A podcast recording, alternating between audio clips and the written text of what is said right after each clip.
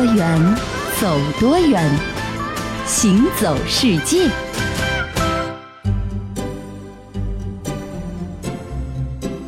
行走世界，大家好，我是一轮。各位好，我是贾云。今天行走世界，我们首先要和各位来说一说关于这个现在的空气，是吧？这个冬天呢，东北啊，还有很多的城市的 PM 二点五都是严重超标啊。对。那么雾霾呢，其实也已经不再是我国北方地区的专利了啊。这个雾霾这个词汇呢，也成为了许许多多的中国人日常使用频率最高的一个词汇了。对。当我们在讨论就是我们国家现在非常严重的这个雾霾现象的时候呢，其实也常常会去跟历史上一些曾经出现过严重雾霾的国家或者城市相比较。嗯，比如说很有名的就是原先被叫做雾都的英国的伦敦。没错，呃，刚才一轮说到了北方地区的雾霾严重程度呢，现在好像看到了 PM 二点五超过一千的这样的一个情况了啊。但其实，在以前的伦敦呢，也有过这样的一段这个非常艰辛的抗霾史。我们都知道，狄更斯有一本著名的小说叫《雾都孤儿》，对吧？那其实雾都呢，就是体现当时伦敦的一个非常常见的一个天气情况。我相信和现在咱们上海以及很多地方城市的雾霾呢，也是有异曲同工之处的。对，但是呢，我觉得关于这个讨论伦敦的雾霾啊，确实也能够从文化史的角度呢去进行一下研究。霾，我只吸来自英国伦敦的。煤烟增加了厚重感，颗粒分明的霾配以面包，香醇可口。伦敦的霾真实和独一无二的城市气息。雨后带着油腻的甜腥和焚烧的炭香充分混合，加上市区晚高峰尾气的催化和楼宇间低气压的衬托，最后再经郊外工厂袅袅流烟的勾兑，使得它经久而爽口，干裂且绵长。吸入后挂肺沁心入髓，欲罢而不能。雾为伦敦后，霾。是伦敦纯。刚才这段啊，模仿《舌尖上的中国》的演绎呢，其实说实在的，是一种非常无奈的那种演绎啊。谁会喜欢雾霾啊？对，你看，在十七世纪的时候，伦敦就有一位日记作家，他的名字叫做约翰·伊夫林，他非常哀叹啊，当年的这个伦敦的这个雾霾，他用了这样的词去形容，叫做恶臭和阴暗。他建议说呢，将城里的所有的制造浓烟的工业设施都搬出城去，用这个散发着扑鼻香味的花朵，还有优雅的树篱笆呢，环绕伦敦。这样的话，咱们的这个居住环境就会非常的好了。到了十八世纪啊，作曲家约瑟夫·海顿就发现，这个伦敦的雾霾已经重到了可以把它撒在面包上。你看，它都已经成为了一种固体的这种感觉了，对吧？但是到了这个十九世纪的三十年代，伦敦人口超过二百万的时候，伦敦的雾霾才成为著名的地狱般的黄色浓雾，可以说是登峰造极。是的，这个伦敦的雾霾呢，其实影响的也非常的深远啊，包括它影响到了伦敦的希斯罗机场航班的正常的。起降，那另外呢，也是在一八五三年的时候，在《泰晤士报》就这样写说，伦敦的雾霾啊，将人类的咽喉变成了病殃殃的烟囱。嗯，最著名的要到一九五二年的伦敦雾霾事件，将整一个事件是推向了高潮了。是，嗯。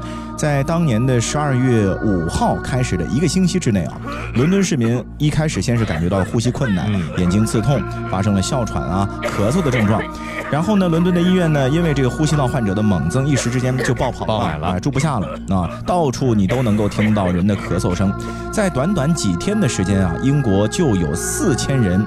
突然去世了，就因为这个雾霾，并且有超过十万人是感染了呼吸道的疾病，波及的最多的应该就是年老体弱的老人和儿童啊。呃，很多去世的人啊，最后一看都是因为支气管或者肺部重度的感染所引发的这个重度的症状。是，嗯，情况最严重的程度啊，就是原定在这个剧院上演的歌剧《茶花女》啊，都因为雾霾被迫取消了。原因是什么呢？是因为这个雾霾啊，已经渗入到了剧院内部。剧院内部是一片这个黄色的烟雾笼罩着的啊，这个没有人能看得清舞台上到底有谁站着说了一点什么，所以这个茶花女也就因此而取消了。对，那数周之后又有几千人死亡，一共这个一九五二年的伦敦雾霾事件是共计死亡了一万两千多人，也是成为了二十世纪啊全球十大环境公害事件之一。没错，那其实呢，我们现在所经历的这些雾霾呢，仿佛还没有伦敦的这样的严重程度这么高啊。嗯但是这是提醒我们注意，一定要防范于未然。你看，伦敦造成了这样的一个非常严重后果之后呢，也开始呢采取了一系列的行动。到一九五六年的时候呢，通过了一个叫做《空气清洁法案》。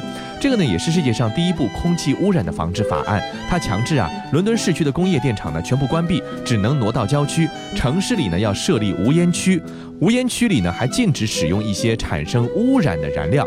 然后呢，咱们的生活呢也要做一些相应的改善，比如说这个伦敦市民啊，传统的炉灶呢我们不能再用了，因为可以减少煤炭的燃烧，改成天然气。冬天呢集中供暖，家用壁炉改造费用呢政府也进行补贴。到了七四年的时候呢，又颁布了新的这个污染控制法，我们呢把这个汽车里用的油啊，这个硫的含量呢要进行控制。那么这样的一系列的措施呢，到了一九七五年的时候，伦敦的雾日由原来的每年几十天减少到了十五天，到一九八零年呢，进一步降到了五天。应该说这个效果还是比较显著的啊。嗯，到了八十年代之后呢，这个汽车数量暴增，这个汽车的尾气排放就成了影响空气质量的最重要的一个原因。所以他们在汽车上呢又动了脑筋，比如说啊，这个所有的汽车呢都必须加装一个催化器来减少污染。然后到了二零零八年的时候呢，对这个大排量汽车的进城费上升到了每天要付二十五英镑，这个闹市区的停车位的月租费呢高达六百五十英镑，这个可以说是全球之最。但是因为这样的严格控制，导致了它的这个汽车尾气排放大幅度的下降。所以说你现在到伦敦去，恐怕看不到雾霾，看到的是蓝天白云了。对，但是伦敦从雾都啊到它的这个帽子最终摘除过程呢，是持续了六十多年了。没错，啊，所以呢，我觉得我们如果等上六十多年的话呢，其实影响啊不仅仅是一代人，嗯可能是几代人都会受这个影响啊。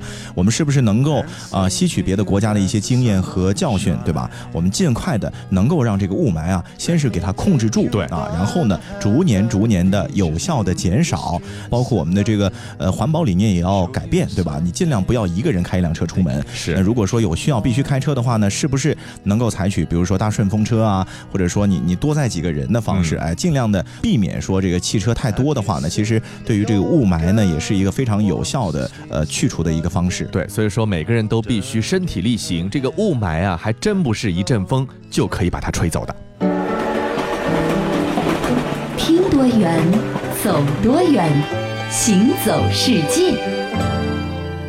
我们前面既然聊到了雾霾啊，嗯说起了这个英国的伦敦呢，其实我觉得伦敦啊，呃，现在当然不再是被大家形容为雾都了啊。嗯去伦敦，更多的人去旅游呢，比如说喜欢去当地逛一逛街啊，因为伦敦的商业是全球最繁华的地方之一嘛。是，那同时呢，伦敦也是一个非常充满着韵味儿的城市，主要就表现在它非常独特的英伦气质，对吧？嗯那说到英伦，说到英国呢，它这个国家有一个非常特别的体制，和其他的国家都非常不同的，是就是它至今呢仍然保留着皇室啊，是一个君主立宪制的国家。对在英国有女王，有皇室的成员，对吧？哎，说到这个英国的皇室啊，我们曾经看过很多的电视剧啊或者电影里面呢，都会出现这样的一个称谓，叫做皇家海军、皇家空军。比如说我看到的一个最有名的片子就是《珍珠港》里面，一开始的时候呢，有美国的这个志愿飞行员去伦敦帮这个英国空军阻击这个纳粹德国的飞机入侵，然后这个时候呢，他们的名字就叫做皇家空军志愿飞行员。是，哎，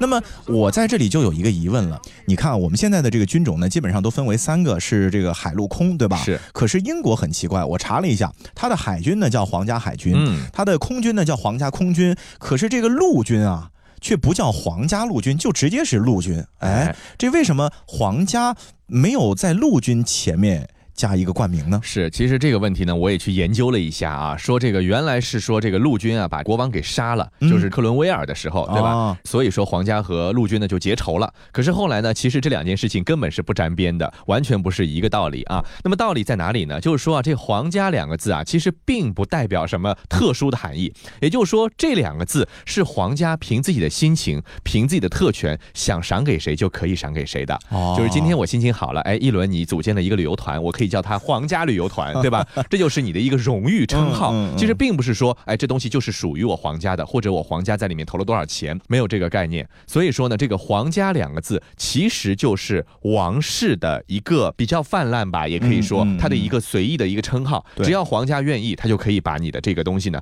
冠以“皇家”这两个字的名称。是。那么另外呢，其实我也从一个军事爱好者的角度来分析一下啊。哎，你看英国这个国家呢，其实是一个岛国，是。包括在它最强盛的这个号称“日不落帝国”的时候啊，啊，全球有好多它的殖民地的时候呢，其实它通常也都是以海洋为主要的一个航行通道的，对对吧？所以说，在英国这个国家呢，向来就是一个非常重视海军的发展的传统的国家，是。所以海军呢，在英国可能这个地位相对来说会高一些些，是啊。那么接下来空军呢，是最现代化的兵种，是吧？那同时呢，也承担着啊非常要紧的战略的任务，能够控制战场的整个的局势，是。所以可能也是出于这个考虑吧，所以陆军会排在后面一点。还有呢，其实我们在一些这个民用的一些设施啊，或者说一些行业呢，经常也可以听到过“皇家”这两个字。比如说荷兰的这个国家航空公司就叫做皇家皇家航空，对吧？还有一些知名的旅游景点，比如说什么皇家博物馆啊、皇家花园啊等等。其实呢，这个“皇家”呢，只是一个荣誉称号而已，和这个皇家是不是入股啊，或者说它是不是属于谁，并没有什么直接的关系。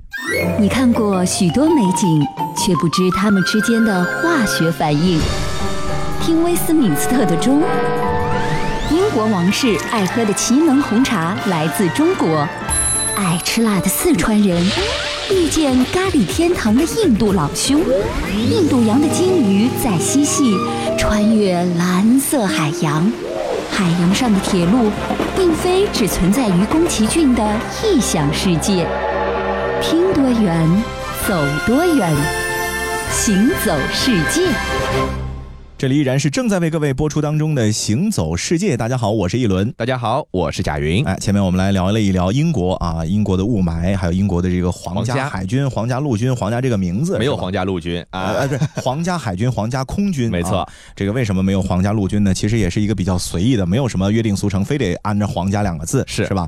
呃，其实啊，关于皇家这个词汇呢，我想我们中国人从小你在学习历史书的过程当中啊，是经常会涉及，一点都不陌生。你看咱们几千年的。这个地质是吧？所以说这个“皇家”这个词汇呢，在我们这儿是属于一个啊非常被人所熟悉的词语了。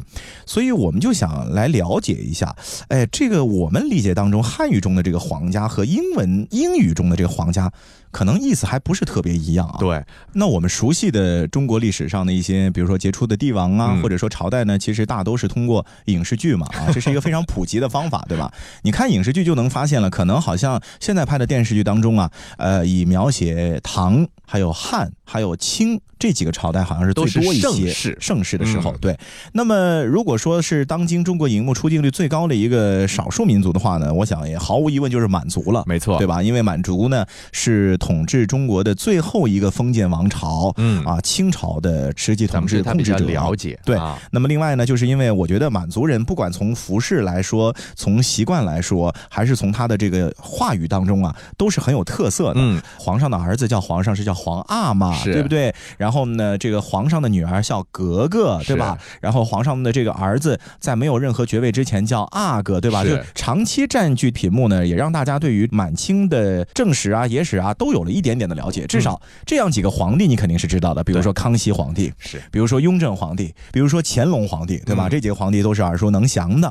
但是啊，在影视剧当中呢，我们通常看到的清朝皇帝说的全都是汉语，普通话，普通话，哎，还很标准的带 北京味儿的啊。是，所以我们在这儿就有一个好奇了，清朝的这个皇帝啊，从这个皇太极开始。入主中原啊，再到这个顺治，再到康熙啊，那这样一代一代的清朝皇帝，他们在平时的日常生活当中啊，和人的交流当中，究竟是使用他们本民族的满语呢，还是直接就用的普通话呢？呃，我本来认为啊，这个你看，他既然是满族人，当然是说他自己的语言了，对吧？而且呢，当时皇帝还把这个满语定为了大清国俗之一，和这个冰溪啊、骑射啊等等在一起啊。那么不管怎么样，这个满语，我相信这个皇帝应该都是会的。可是后来我发现，其实并不如此。你像我们这个末代皇帝爱新觉罗溥仪，在他的一本回忆录《我的前半生》中就写到了，他说。我的学业成绩最糟糕的就要数我的满文、嗯啊，这个学了许多年，只学了一个字，那就是每当满族大臣跪在地上山呼万岁，或者用满族话说了照例一句请安的话之后呢，我就必须回答那两个字，叫做伊利。伊利是什么样子？就是平身啊起起来来吧，嗯 这个他必须会说，对不对？嗯那么溥仪呢，其实他真的不太会满语，是的，因为为什么呢？溥仪这个身份有点尴尬。溥仪在很小的时候呢，其实清朝就已经逊位了，示威了。就是清朝已经这片儿翻过去了，就变成中华民国了，对吧？所以说溥仪他整个受到的这个教育体系呢，和其他的这个他上辈的祖宗相比呢，可能还是有一些的分别的。对我们来看一下这个清朝皇子的教育模式应该是怎么样的呢？嗯，根据清宫上书房和皇子读书的记载，满族的皇子皇孙们每天寅时，就是咱们现在凌晨三点到五点，嗯就要到上书房去开始学习了。这还真苦啊。而且这所谓冬练三九，夏练三伏，别人是在外面练嗓子，他们是在里面练学业。是啊，这个没有一天是可以休息的。先要学习的就是满洲和蒙古文字，嗯，然后呢再学习汉文汉文。啊，啊，呃，师傅呢往往会在卯时，就是早晨啊五点到七点开始教课，一般到了午时才会散去休息啊，还真的是蛮辛苦的。而且呢，我发现啊，他们的这个假期也很少，不像我们现在双休日还得有这个国定假日，他们只有这几个假日可以休息，比如说这个元旦、端午、中秋。皇帝万寿，还有本人生日的时候，你可以免去刻读，哎，可以休息一下，放松一下。其余的时候呢，哎，你是再无其他假日。那么你说过年怎么办呢？只有在除夕那天可以提前散学，到了初一，你该干嘛还得干嘛。是的，呃，所以说啊，就这样的一个严格的教学制度呢，可以说是一直延续到了清朝末期啊。嗯皇族的课程其实也没有任何改变的、啊，对，也是按照这个传统在上。所以说，根据他们的这个课程的安排和他们学习的课时及强度来说的话呢，应该说，嗯，满清的皇族的满语水平是不会差到哪里去的是啊，至少一定是会说会用的。尤其是最开始的时候，你像这个清世祖顺治皇帝，对吧？他呢，当时呢是基本上可以实现和汉族大臣的口头无障碍交流。顺治呢，他可以使用汉语，但他呢也不算是使用汉语的高手，日常交流没什么问题，对不对？其实啊，我们后来发现，这个顺治皇帝在汉语的书面阅读的这个能力呢，其实是不强的。也就是说，刚开始的时候，满语还是他们的日常生活中的主要语言，他只是为了要和汉族大臣进行一个无障碍的交流，去学了一些口头的汉语，嗯也不是很精。那这样的话呢，其实也是引起了当局的一些警惕的。那从清朝的清中期开始，旗人御前奏事、请安、谢恩和报履历，按规定必须全部都使用满语。哦啊，这个制度也是一直持续到了清朝的末期嗯啊。普通的旗人、官员、侍卫呢，这个规定是这样的。那么王公贵族的要求呢，就更加严格了。是从乾隆皇帝开始啊，宗室袭爵，就是说你要世袭你的爵位，嗯都需要考封，就是有爵位的宗室，除了继承以外，其他兄弟都要去参加考试，考试成绩决定他们能够继承什么等级的学位。是考来的，还真的不是世袭而来的，对吧？？考试内容主要就是翻译。马剑和部件，嗯啊，这个翻译呢，其实也就是要把这个汉字翻成给满文啊，可能是因为清中期的这样的一个政策，所以到了清末的时候啊，反而有爵位的宗室旗人的满文水平啊是要好于其他人的。是嗯。那么其实啊，对于这个学不好满语的一些旗人呢，皇帝往往是会直接非常严厉的批评的。比如说顺治皇帝他就撂过一句话，他说：“年久无成者，绝不清代。”到了顺治十一年呢，他下令旗人呢是不准学习汉文的原版著作，只许看这个满文的翻译本。那康熙皇帝呢，同样对自己的这个文化传承呢很上心啊。他说啊，此时满洲朕不虚其不知满语，但恐后生子弟见习汉语，尽忘满语，亦未可知。就是他那个时候已经预想到了，也许在将来的某一天，咱们的子孙后代就不会再说我们的满洲话，只会说这个汉语了。对，一直到了一九零一年的签订辛丑条约的时候啊，嗯满文的地位呢是彻底消失了。是，其实满文的地位的丧失啊，和清末的这个非常有名的慈禧太后有很大关系。为什么和他有关系？这个慈禧太后虽然说是满洲贵族，是吧？但是呢，这慈禧太后啊，几乎就不会满满文哦，哎，也不会满语。是，所以说，因为慈禧太后长期是垂帘听政、干涉朝政的嘛，嗯那所以说大家如果要和慈禧太后交流，直接就全都用的汉语和汉字了。哦，那么这样个长期以来这几十年下去啊，所以就导致了最终在一九零一年的时候，在签订辛丑条约的时候，就已经没有了满文的这个版本和格式了。嗯，对，而且呢，到现在为止啊，我们除了黑龙江的少部分地区的一少部分人还在使用这个满语之外呢，满语基本上已经成为了一种没有功能的语言了。嗯也就是说，可能就会在不久的将来，或者在某一天的时候就消失了。其实也挺可惜的，它曾经是一个非常非常重要的一种语言，在我们的这个中华文明的发展史上也是占有一席之地的。是不是有一些这个学者啊，或者说是专家呢，能不能把它保留下来？但是也有一些人认为啊，说因为没有人用这个语言，自然丧失也是很正常的事情，嗯没有必要说我一定要把它保留下来，我一定要去用它。对对对因为咱们现在都约定俗成，说这样的语言他们都会，对不对？能够完成交流的目的，有什么不好呢？嗯没错，语言其实最大的功能还是便于人和人的交流。是。